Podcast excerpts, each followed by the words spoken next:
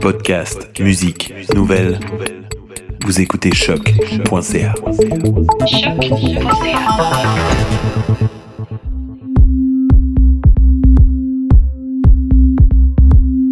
Bonjour à tous, bienvenue à cette nouvelle capsule du magazine REC dédiée à la question de la recherche-création. Définir la recherche-création représente un défi pour les chercheurs-créateurs d'ici et d'ailleurs. Avec cette collection de courts entretiens, on tente de brosser le portrait du passé, du présent et du futur de la recherche-création. Chaque capsule présente le point de vue d'un chercheur établi sur la RC et aujourd'hui on reçoit Samuel Bianchini de passage à Montréal après la présentation de conférence lors du 87e congrès de l'ACFAS qui s'est tenu du 27 au 31 mai à l'Université du Québec en Outaouais. Samuel Bianchini, bonjour et merci d'avoir accepté notre invitation. Bonjour, merci beaucoup à vous pour cette invitation.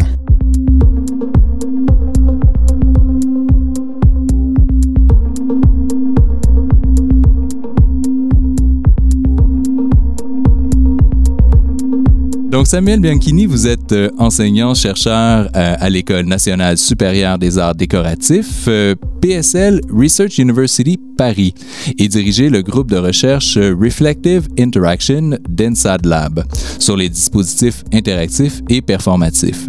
Vous êtes également co-responsable de la chaire en arts et sciences mise en place en 2017 avec l'École polytechnique et la Fondation Daniel et Nina Carasso.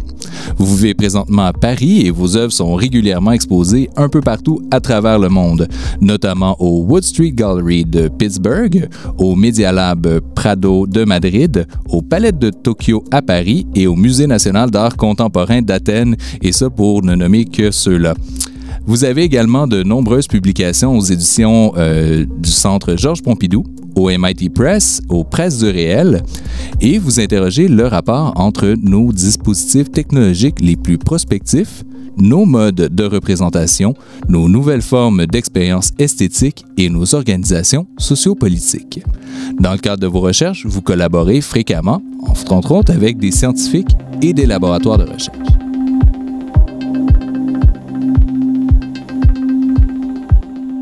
On va se lancer dans le vif du sujet, Samuel Bianchini. Comment décririez-vous la recherche-création? Vaste programme.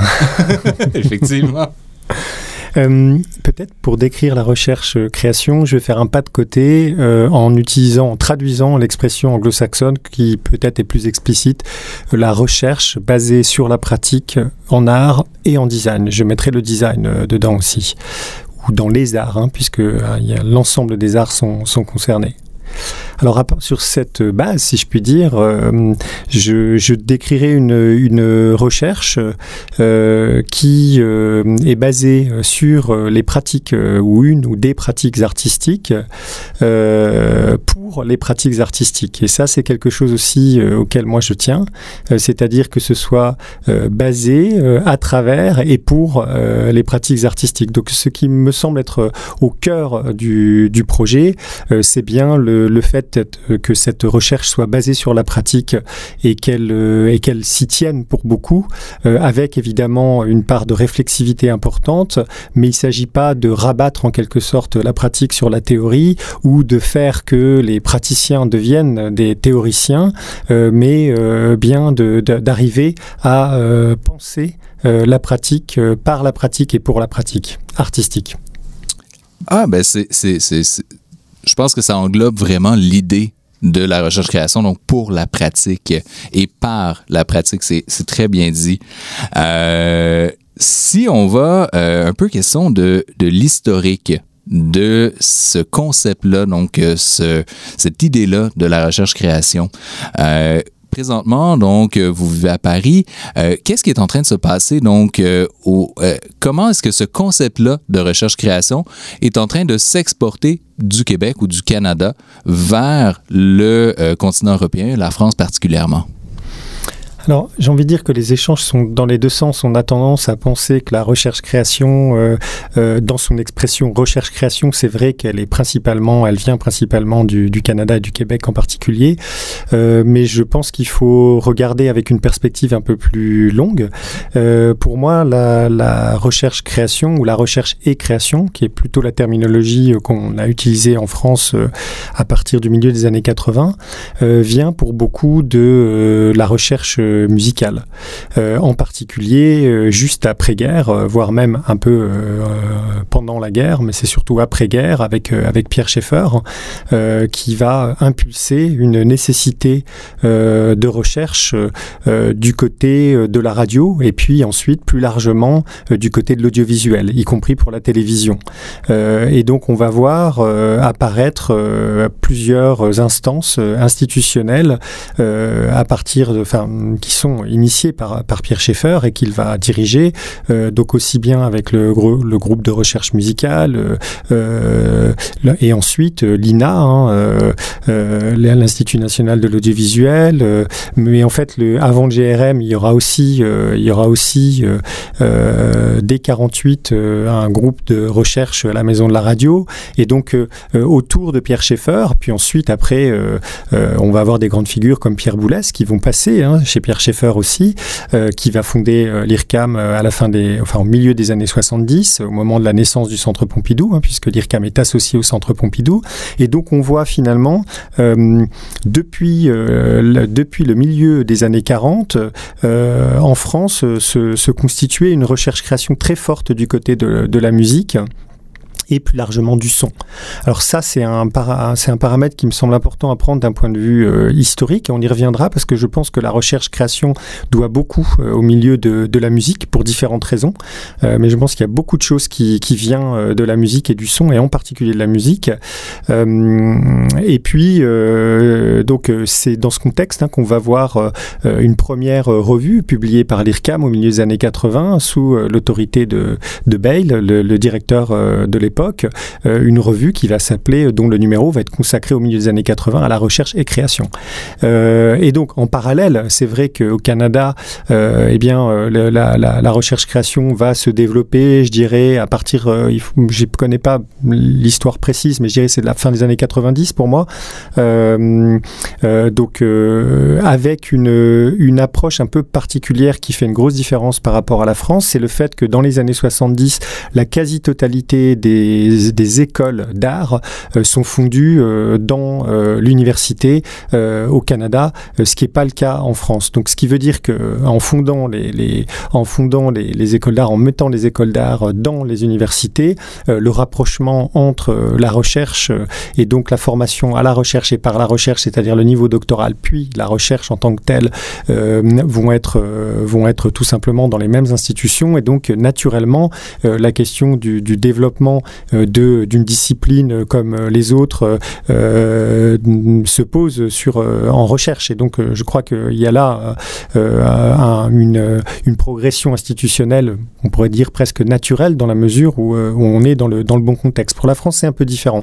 Pour la France, c'est euh, euh, donc on a, on a conservé euh, nos établissements artistiques comme étant distincts des universités et d'ailleurs ils ne sont pas sous le même ministère puisque les, les établissements artistiques de pratique artistique sont sous la tutelle du ministère de la Culture alors que de l'autre côté on est sous tutelle de l'enseignement supérieur et de la recherche. Et donc va arriver la réforme de Bologne, je vais le faire rapidement, hein, mais arrive la réforme de, de Bologne, on doit être réforme de Bologne, je pense que c'est à la fin des années 90. Euh, et donc euh, qui va euh, vouloir tout simplement harmoniser les diplômes européens pour permettre la circulation des étudiants à l'échelle européenne avec des systèmes de crédit qui sont reconnus d'un pays sur l'autre, donc les fameux ECTS, hein, European Credit Transfer System. et à partir de là, dans l'harmonisation, se pose la question de la reconnaissance des différents diplômes suivant un schéma qui est le LMD, licence, master, doctorat, 358, et donc qui va amener un grand nombre d'établissements à se réformer pour pouvoir rentrer dans ce système-là, euh, qui est aussi un système qu'on va retrouver plus largement à l'échelle internationale. Et donc, euh, bah, à partir du moment où on dit 3 à 5, et il y a le 8 aussi, il y a le doctorat qui apparaît. Et, et donc, on va demander aux écoles d'art, mais est-ce que vous voulez être dans le système? Est-ce que vous voulez aussi que vos diplômes, qui sont un peu spécifiques, soient reconnus comme master? À partir du moment où les écoles disent bah oui, nous on aimerait bien aussi que euh, on puisse tout simplement dire que nos étudiants qui ont un diplôme qui a une valeur euh, toute relative, puisque c'est surtout un diplôme qui est donné par le ministère de la Culture français, euh, bah, qu'il puisse y avoir une reconnaissance internationale et qu'on le requalifie en master. À partir de là, euh, on va dire, bah, ok, mais vous savez, un master, il faut que ce soit adossé à la recherche. Un master, euh, c'est le principe international du master et qui est tout à fait justifié. Hein, un enseignement euh, qui est un enseignement de demain et pas simplement un, truc d'hier, et donc quelque chose qui est en lien avec la connaissance qui est en train de, se faire, eh bien, doit être adossé à la recherche. Là, se pose la question pour des écoles qui n'ont pas du tout de recherche, Comment on fait euh, Comment on fait Et puis évidemment se pose la question de non seulement comment on fait pour l'adosser à la recherche, mais si on voulait avoir le 8, le doctorat, comment on fait Et donc là, il y a un ensemble de, questions qui arrivent. Euh, je ne vais pas développer ici, et avec un, je dirais, un, nœud, un endroit de crise qui est très intéressant, y compris par rapport à la définition qui m'était demandée de, sur la recherche-création, c'est la textualité. C'est-à-dire que va arriver la question de ah, mais vous voulez faire un master, vous voulez être reconnu comme master, non seulement il faut être adossé à la recherche, mais en plus il faut faire un mémoire. Et alors là, ça, c'est un, moment qui va crisper beaucoup les écoles d'art et de design, surtout d'art. Hein.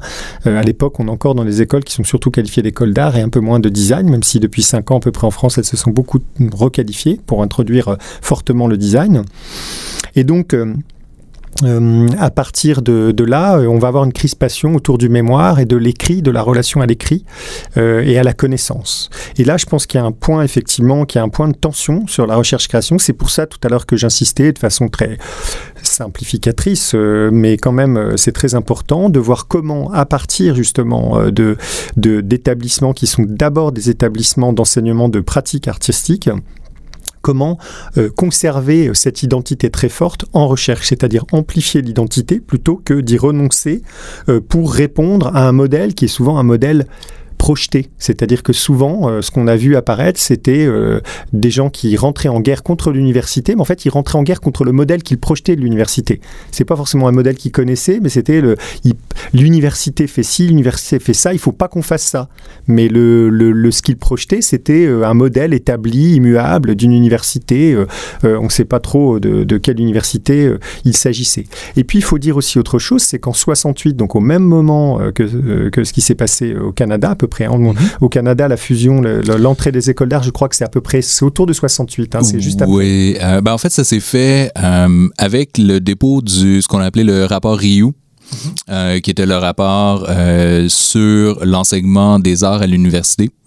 Euh, et qui recommandait finalement l'intégration des écoles d'art à l'université. Et ça s'est fait en 69. Et euh, donc, ça a 50 ans euh, cette année. Mmh.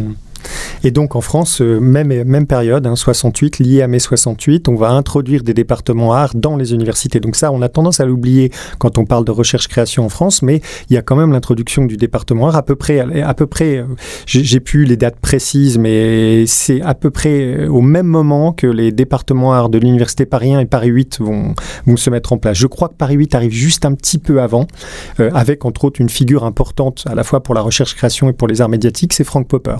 Frank Popper qui va participer activement à la mise en place du département art. Et là, on va voir quand même arriver une chose qui est intéressante dans les textes dans le positionnement, c'est l'introduction de la pratique artistique comme, euh, comme champ euh, disciplinaire à l'université. Sauf que l'université française euh, va, et là c'est une des difficultés, va avoir tendance à intégrer ces facultés d'art comme étant des éléments des sciences humaines et sociales.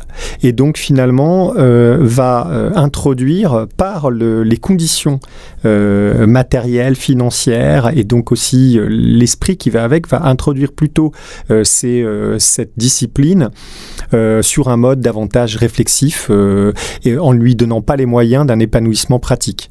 Et donc aussi parce qu'il faut le dire, nos écoles d'art et de design en France sont des écoles publiques là je parle des écoles publiques, il y en a des privées aussi qui sont, c'est encore un autre champ, mais disons que pour les écoles publiques, ce sont des écoles avec concours, donc qui recrutent avec un concours qui parfois est très difficile et donc une très forte sélection, alors que l'université française a pour principe de ne pas sélectionner, ou en tout cas pas sur des principes aussi rigides. Et donc, euh, les, les, les, les, euh, études euh, en art en France, à partir de dans l'université, sont souvent, eh bien, il y a beaucoup d'étudiants pour très peu de, moyens pratiques et évidemment pas d'ateliers, etc. Donc toute la question de la pratique est mise en difficulté par les conditions même de, qui sont données à cette pratique, alors qu'évidemment dans les écoles d'art, eh bien, les étudiants sont beaucoup moins nombreux, dans un accompagnement beaucoup plus individualisé, avec un régime pratique beaucoup plus soutenu, et donc aujourd'hui, euh, euh, il s'agit euh, de transformer cette situation pratique, basée sur la pratique, de la transformer du côté de la recherche, et donc en l'introduisant dans à la réflexivité. Parce que là, chez nos collègues universitaires, c'est clair que, par exemple, les deux champs disciplinaires connexes directement à la recherche-création dans la discipline artistique, c'est clairement l'esthétique, la philosophie de l'art et l'histoire de l'art. Euh, et donc, une des difficultés, euh, c'est pas une difficulté, disons qu'une position naturelle, c'est que euh, ces disciplines existent, elles sont extrêmement constituées, elles sont de très bon niveau. il ne s'agit pas d'essayer de jouer aux philosophes de l'art ou de jouer aux historiens de l'art, mais de voir en quoi, justement, les pratiques artistiques nécessitent une forme de réflexivité pour pouvoir, pour le dire traditionnellement, même si après on pourra revenir là-dessus, parce que ce sont des formes de connaissances qui peuvent être incorporées et qui ne sont pas nécessairement justement textuel et qui passe pas nécessairement par le verbe, mais en tout cas, comment on fait euh, progresser euh, les pratiques artistiques et en quoi euh, cette réflexion et cette progression et cette accumulation entre guillemets de connaissances sur les pratiques artistiques, en quoi elles vont, elles impactent nos sociétés. Donc c'est cette question finalement, c'est comment on a besoin de la pratique et comment on part de la pratique pour pouvoir euh, euh, à partir d'une attitude de réflexivité qui demande de la méthodologie, euh, produire, et là je prends des expressions volontairement traditionnelles de la, du système académique de la recherche, produire de nouvelles connaissances, quitte à ce que ce soit des connaissances qui remettent en question des connaissances passées, etc mais euh, au profit d'une universalité. C'est l'université. Et donc c'est la définition absolument basique qu'on pourrait euh, donner, euh, mais c'est une réalité. Et donc ça implique, à l'inverse de finalement de ce qui s'est passé dans le système universitaire français, qui a été conditionné par les sciences humaines et sociales et le régime des sciences humaines et sociales, ici il s'agit de conserver le, le, à, à, plein régime la pratique, mais d'apporter toute cette dimension réflexive et qui doit aussi permettre, et pour moi c'est évident, une, euh, un principe de partage, ce qui n'est pas toujours le fort euh, de l'art. Et, c'est c'est fascinant en fait cette euh, tout ce qui s'est passé finalement depuis les années 60 autant au Québec qu'en France pour mener à un point où est-ce qu'on se pose des questions similaires à propos de l'intégration de l'art, de la recherche. Et ça m'amène en fait à ma question suivante. c'est Bon, mais quels sont les enjeux particuliers auxquels fait face la recherche-création ben, dans son intégration, on en a parlé un petit peu, mais aussi dans sa reconnaissance, autant du côté de l'académie que du côté de l'art. Donc, quels sont les enjeux de, de, reconnaissance de la, de la recherche-création à ce niveau-là? Oui, ça c'est euh, un point effectivement délicat et vous avez raison de souligner le fait que les enjeux sont aussi bien du côté du milieu professionnel de l'art, du monde de l'art, que euh, des milieux académiques. Euh, finalement, on est, on est un peu entre deux, avec une difficulté à être reconnu et d'un côté et de l'autre. Mais finalement, j'ai envie de dire que c'est aussi ça qui est excitant, c'est le fait de, participer à la construction d'un nouveau milieu ou d'un endroit un peu particulier. ce qui est sûr, c'est que Aujourd'hui, et on le sait, euh, je pense pour les, chercheurs qui sont très impliqués euh, euh, dans cette dynamique, on doit avoir encore une double casquette. C'est-à-dire qu'on doit être capable de produire des formes qui sont reconnues dans le milieu académique et des formes qui sont reconnues dans le milieu artistique, qui répondent, qui répondent aux, différents, aux différents critères, si on peut parler de critères. Disons que dans les milieux académiques, pour le dire assez vite, il y a deux modes de valorisation principale. Le premier, c'est la publication au sens de la publication écrite. Euh, j'imagine difficilement aujourd'hui un chercheur euh, de recherche-création qui peut se passer d'écriture. Donc, euh, ce qui est une vraie question, hein, mais je dis juste que par rapport à la situation actuelle, académique actuelle, on est, euh, on est, on est pris, euh, on, se doit encore d'être dans un régime relativement classique et de répondre à des attendus euh, de l'académie telle qu'elle se pratique encore aujourd'hui à l'échelle de l'ensemble des disciplines. Ensuite, alors sur ça, il y a un point quand même qui peut être une ruse, hein, c'est que nos collègues de, je, je vais parler de la ruse avant de revenir au monde de l'art, mais nos collègues de, des sciences dures, qui sont souvent de très bons exemples, en particulier les sciences de l'ingénieur, avec lesquelles nous avons beaucoup de proximité en fait, pour différentes raisons, mais des aspects méthodologiques aussi. Euh, eux peuvent tout à fait euh, se euh, exister et être très valorisés du côté académique sans publier si ils ont des brevets. Ah. Parce qu'en fait, il y, y, a une forme de, de contradiction entre le brevet et la publication au sens traditionnel du terme, c'est-à-dire le rendu public euh, d'une découverte, d'une nouvelle connaissance. Et donc si euh, euh, ils, font beaucoup de brevets, et même s'ils font, s'ils ont un transfert économique important à partir de leurs brevets, ils peuvent justifier d'une recherche avancée en se basant sur les brevets. Ce qui est intéressant, ce qui est intéressant, c'est un chemin qu'on oublie un peu en art, mais si par exemple on prend de grands artistes qu'on pourrait, je pense, qualifiés de, créateurs-chercheurs, par exemple canadiens, comme, euh, comme Campbell, euh, qui a déposé beaucoup de brevets. Euh, eh bien, euh, ça serait, euh, je pense qu'on peut considérer aussi de ce point de vue-là l'artiste comme chercheur-créateur. Je pense à Fujiko Nakaya quand elle a déposé son brevet sur les sur les, les Fox sculptures et plus précisément sur la façon de, produire le, brouillard pour faire des, sculptures. Il y a un certain nombre d'artistes qui ont une pratique de, qui ont une pratique comme ça du, du brevet et donc alors et après on pourrait même les tendre peut-être euh, à, la licence publique. Et donc euh, se dire, bah oui, mais bon, si on reconnaît le brevet euh, comme étant impactant d'un point de vue sociétal et qu'il est, alors pourquoi pas reconnaître la licence publique aussi Bon, bref, on peut, il y a un chemin là qui est à, exploiter.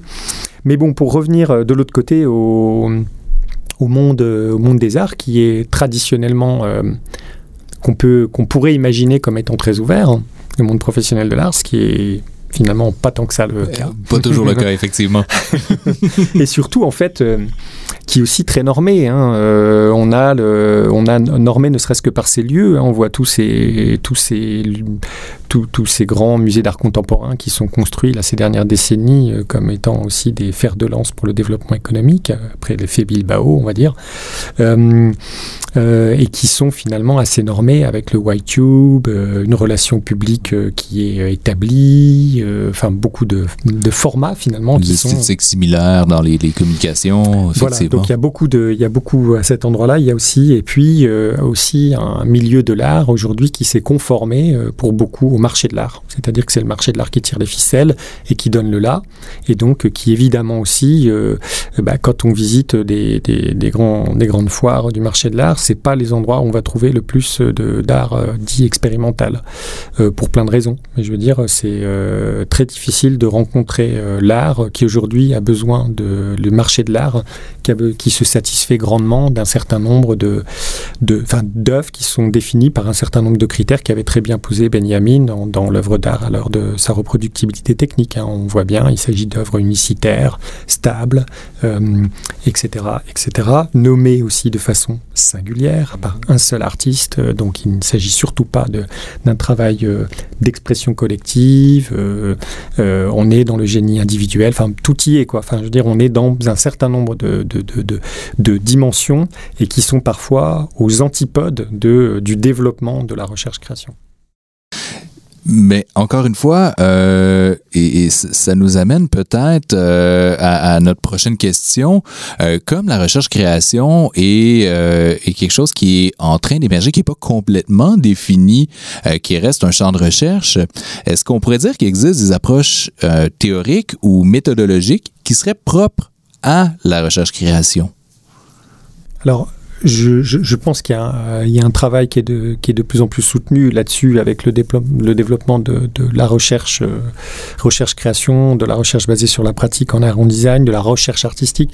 Il faut quand même se rendre compte que si on prenait ces dix dernières années et qu'on prenait le temps euh, d'étudier juste d'un point de vue quantitatif euh, euh, la création des doctorats en art, euh, ça serait très surprenant de voir que rien que sur les cinq dernières années, on a une courbe ascendante qui est absolument énorme.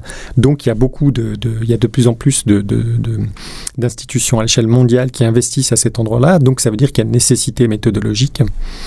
Et euh, cette nécessité méthodologique, je pense qu'elle est beaucoup travaillée euh, ici au Canada, hein, qui est vraiment un des, un des, fers de lance de la recherche-création. en France, j'ai envie de dire, euh, c'est même pas un choix, c'est une nécessité. Euh, à partir du moment où on vous demande de diriger des doctorants euh, en recherche-création, il va bien falloir avoir un peu de méthodologie. Mhm. Et donc, par nécessité, on trouve des méthodes. On trouve des méthodes, et c'est une bonne façon de trouver des méthodes parce que ça veut dire qu'on n'est pas hors sol, mais qu'il y, a une, y a une obligation. Je dirais que la méthode elle-même est basée sur la pratique. Mhm. Et donc, après, chacun les développe un peu en fonction de ses contextes et de ses relations aux autres contextes. Hein. Moi, je connais bien le contexte euh, canadien, mais c'est vrai que c'est aussi beaucoup par nécessité euh, qu'on en a été amené, euh, dans le cadre de, des arts déco, euh, à développer des méthodologies avec un certain nombre de points. donc, je peux les énoncer très rapidement.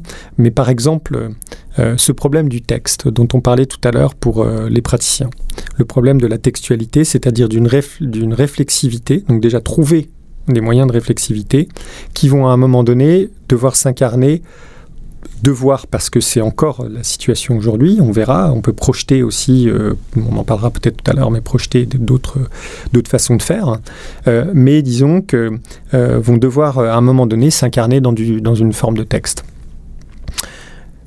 Moi, je, souvent, je dis aux gens, parce que je vois autour de, je vois bien mes étudiants chercheurs, la, parfois la panique hein, que ça provoque, euh, cette relation à la réflexivité et surtout à la textualité. Et donc, deux choses élémentaires en termes de méthodologie. Documenter, documenter mhm. les processus, élémentaire, mais ô combien utile.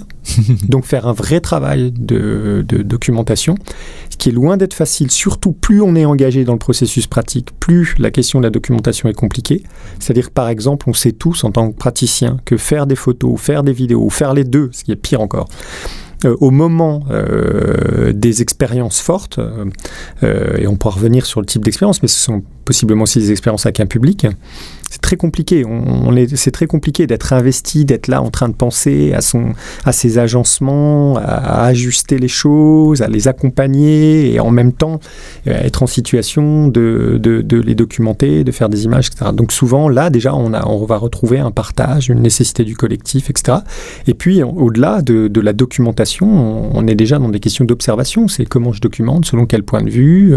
Et donc là, par exemple, on peut... Euh, et ça, c'est un des, euh, une, à la fois une nécessité, mais aussi un bonheur de la recherche-création, c'est d'être hyper transverse, d'être un peu euh, indiscipliné et de ne pas hésiter à aller bouffer à tous les râteliers et donc à aller chercher, par exemple, du côté de l'anthropologie visuelle, de, des méthodes que certains de nos collègues d'autres disciplines ont, mis au point pour, ou des ergonomes, par exemple.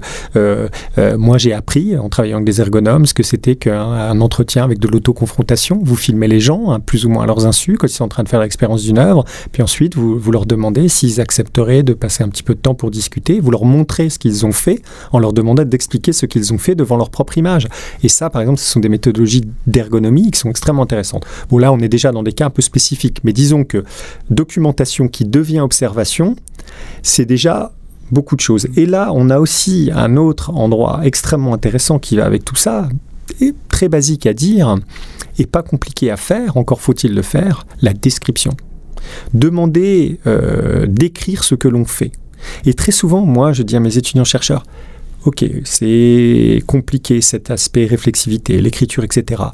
Euh, simplement, commencez par documenter, observer et décrire. Décrire, décrire, décrire. Et décrire avec des mots simples. Euh, on s'adresse à quelqu'un qui ne connaît rien de ce qu'on fait euh, et donc on décrit simplement avec presque en expliquant. Donc ce travail-là, est un travail qui va d'emblée euh, poser les conditions d'une réflexivité pertinente. Pourquoi? Parce que la, documentation, l'observation, la description, euh, en fait, ne, ne, sont pas hors sol.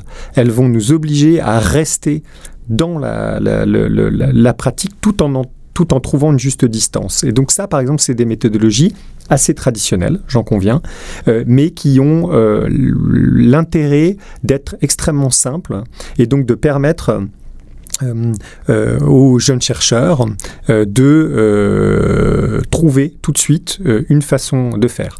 Et après, il y a d'autres, il y a une autre, donc ça, c'est des choses élémentaires. Et après, j'ai envie de dire plus spécifiquement euh, à l'ENSAD, euh, on va euh, pousser, en tout cas moi je pousse beaucoup pour ce que j'appelle une recherche organologique, c'est-à-dire qui donne une place importante aux instruments et plus largement à la technique. Et donc qui euh, triangule en quelque sorte euh, en donnant une place euh, toute simondonienne à la technique. Alors là, c'est peut-être un peu mhm. plus spécifique. Je ne sais pas si on a le temps, mais sinon on peut en parler. Oui, on pourra revenir sur Simondon.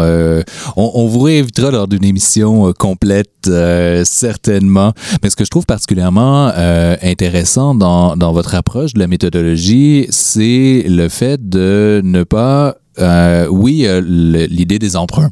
Et des emprunts euh, à d'autres disciplines. Vous parliez de l'ergonomie tout à l'heure, mais c'est pas de la méthodologie qui est plaquée.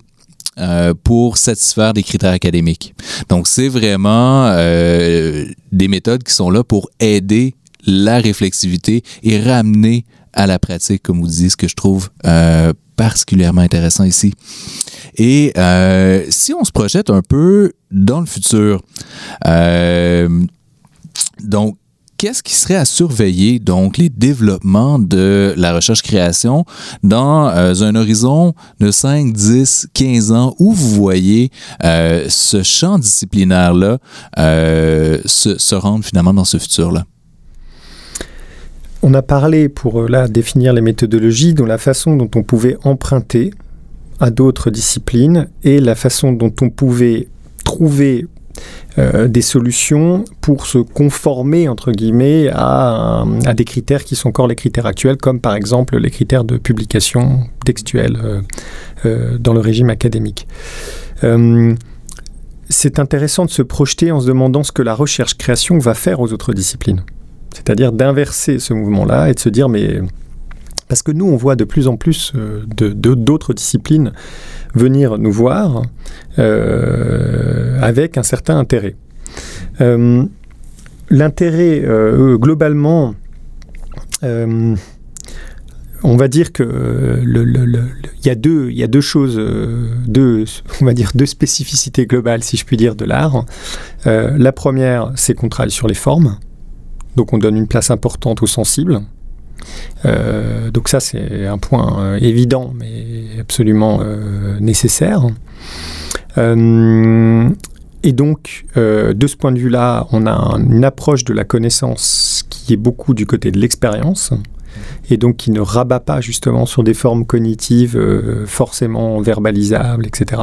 Donc c'est toute la tension avec la textualité, elle se trouve aussi à cet endroit-là, hein. c'est-à-dire que la textualité peut être une forme de réductionnisme en quelque sorte. Euh, euh, et euh, l'autre chose, tout aussi évidente, tout aussi importante, c'est que les arts fondamentalement intègrent la question du public. Mm-hmm.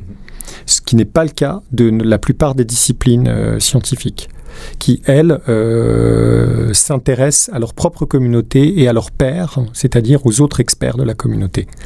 Et donc, euh, de ce point de vue-là, quand on travaille les arts, on va euh, s'intéresser à toucher des publics par le biais du sensible. Je dis les choses de façon très simple, mais il y a euh, en tout cas ça. Et là, euh, on rencontre, euh, on arrive à un moment où les autres disciplines sont pas en crise, mais en tout cas, elles sont de plus en plus interrogées sur qu'est-ce qu'elles font à la société. Beaucoup de nos confrères sont payés par l'argent public. Qu'est-ce que les, qu'est-ce que les disciplines de recherche font dans leur ensemble, font au public? Comment elle le touche et quel, quel est l'impact public de, de, ces recherches.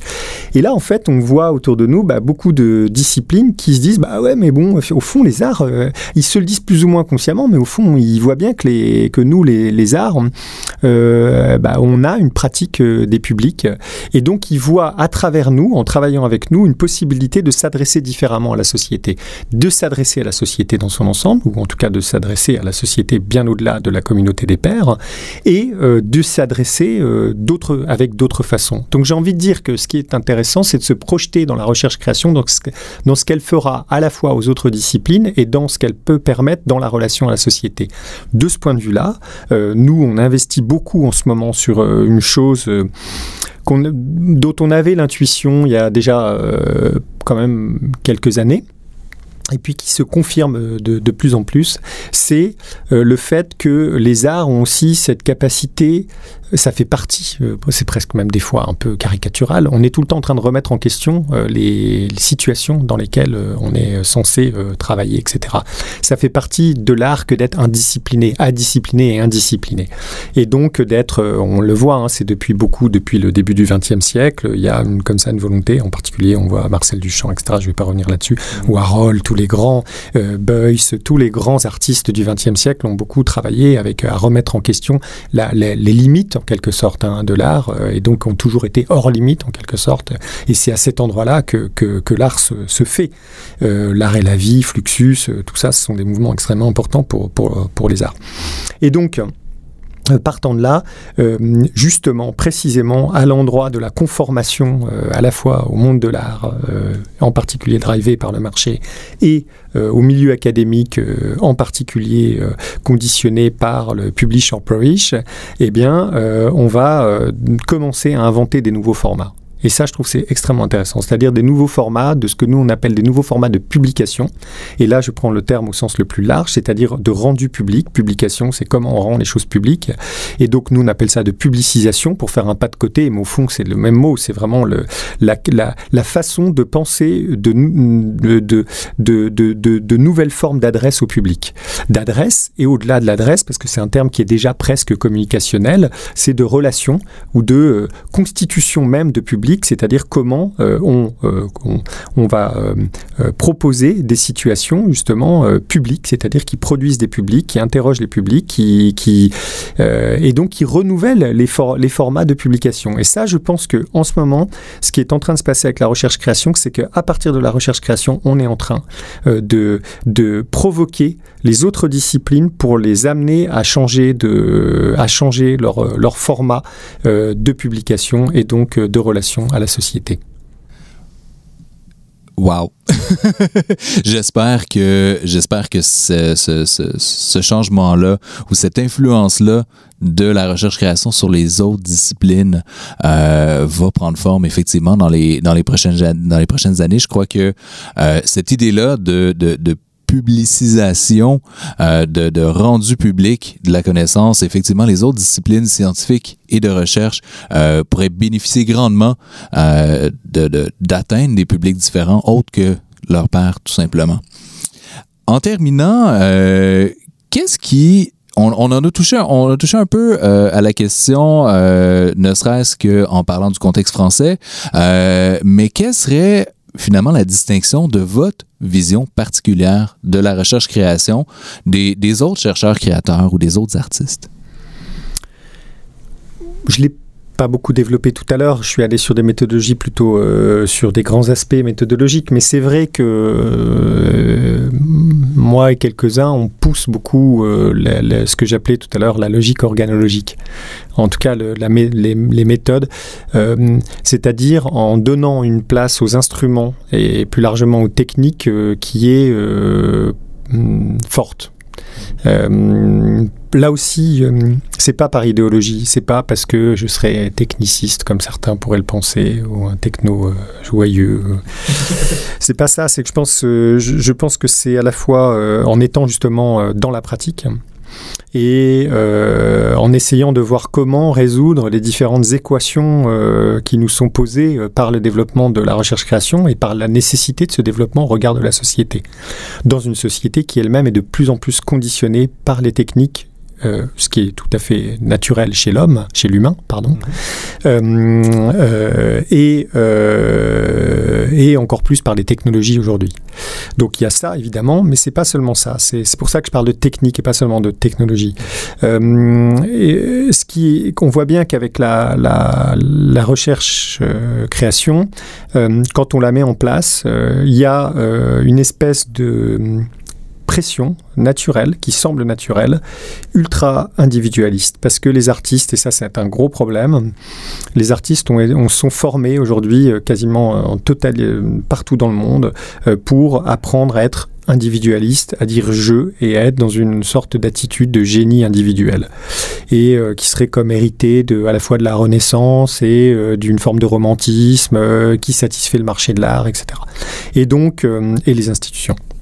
Euh, et donc, euh, par exemple, nous, on est très souvent confrontés, et quand il y a des conflits, sont souvent à cet endroit-là, c'est comment on va articuler une approche individuelle, singulière, avec une nécessité collective.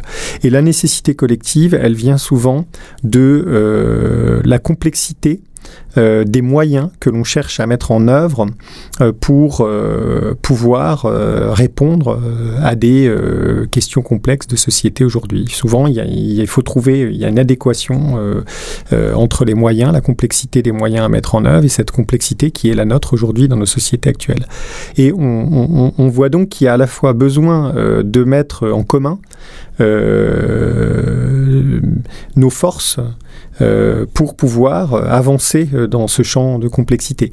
Et rappelons-le, il s'agit euh, d'un endroit basé sur la pratique. Et finalement, en fait, les, les, les, les, les moyens complexes pour répondre, pour pratique, ce sont des techniques. Mhm. C'est juste ça. C'est-à-dire que la technique, finalement, est un, est un, est un moyen de développer une pratique. Et donc, est une condition à la pratique. Et donc, finalement, on s'aperçoit que là où il y a un vrai besoin, enjeu et nécessité, y compris chez les jeunes artistes, jeunes designers qui viennent nous voir. Des fois, ils s'en cachent parce qu'ils ils viennent nous voir, nous, aux Arts Déco, parce qu'on est très bien équipés, parce qu'on a une maîtrise technique, etc. Et donc, euh, au fond, c'est inavoué, mais il y a aussi beaucoup, on vient aussi beaucoup nous voir pour nos moyens.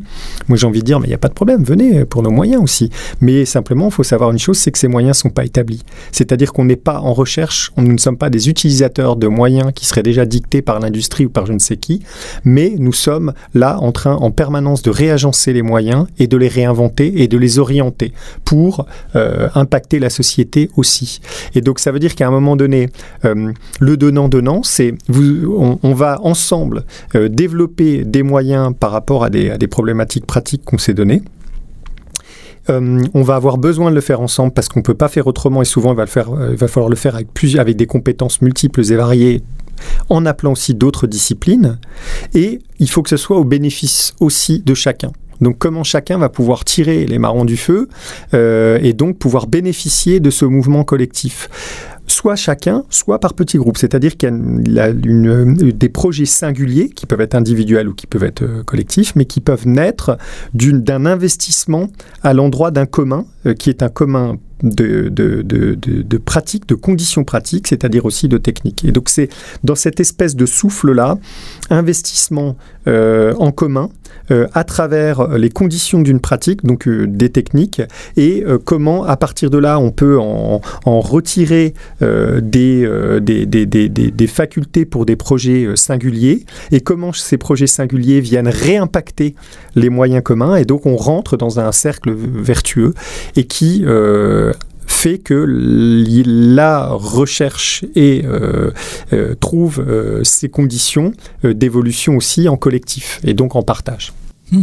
Et, juste en, réponse peut-être à ça, dans, cet univers de l'art qui est hyper individualisé, cette question-là du collectif et surtout la question du, du crédit euh, de l'individu à l'intérieur du collectif ou, euh, ou le crédit au collectif.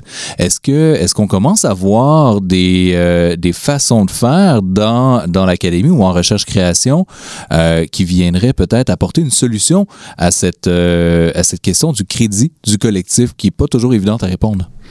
Ah oui, ça c'est sûr que c'est une excellente remarque. La question du crédit cristallise euh, cette question-là. Et effectivement, il faut la revoir. Et il faut, je pense au travail que, que Cynthia Nouri a fait euh, sur le, les démarches responsables en, en recherche-création qui est précieux. Et on voit là à nouveau que euh, le Canada a un temps d'avance et investi euh, aux bons endroits. Et donc je pense que ça serait pertinent de pousser cette réflexion-là en introduisant des propositions en termes de, de, de façon de créditer. Et nous, c'est un combat régulier euh, sur les crédits, y compris vis-à-vis des institutions du monde de l'art qui ne comprennent pas euh, cette logique-là.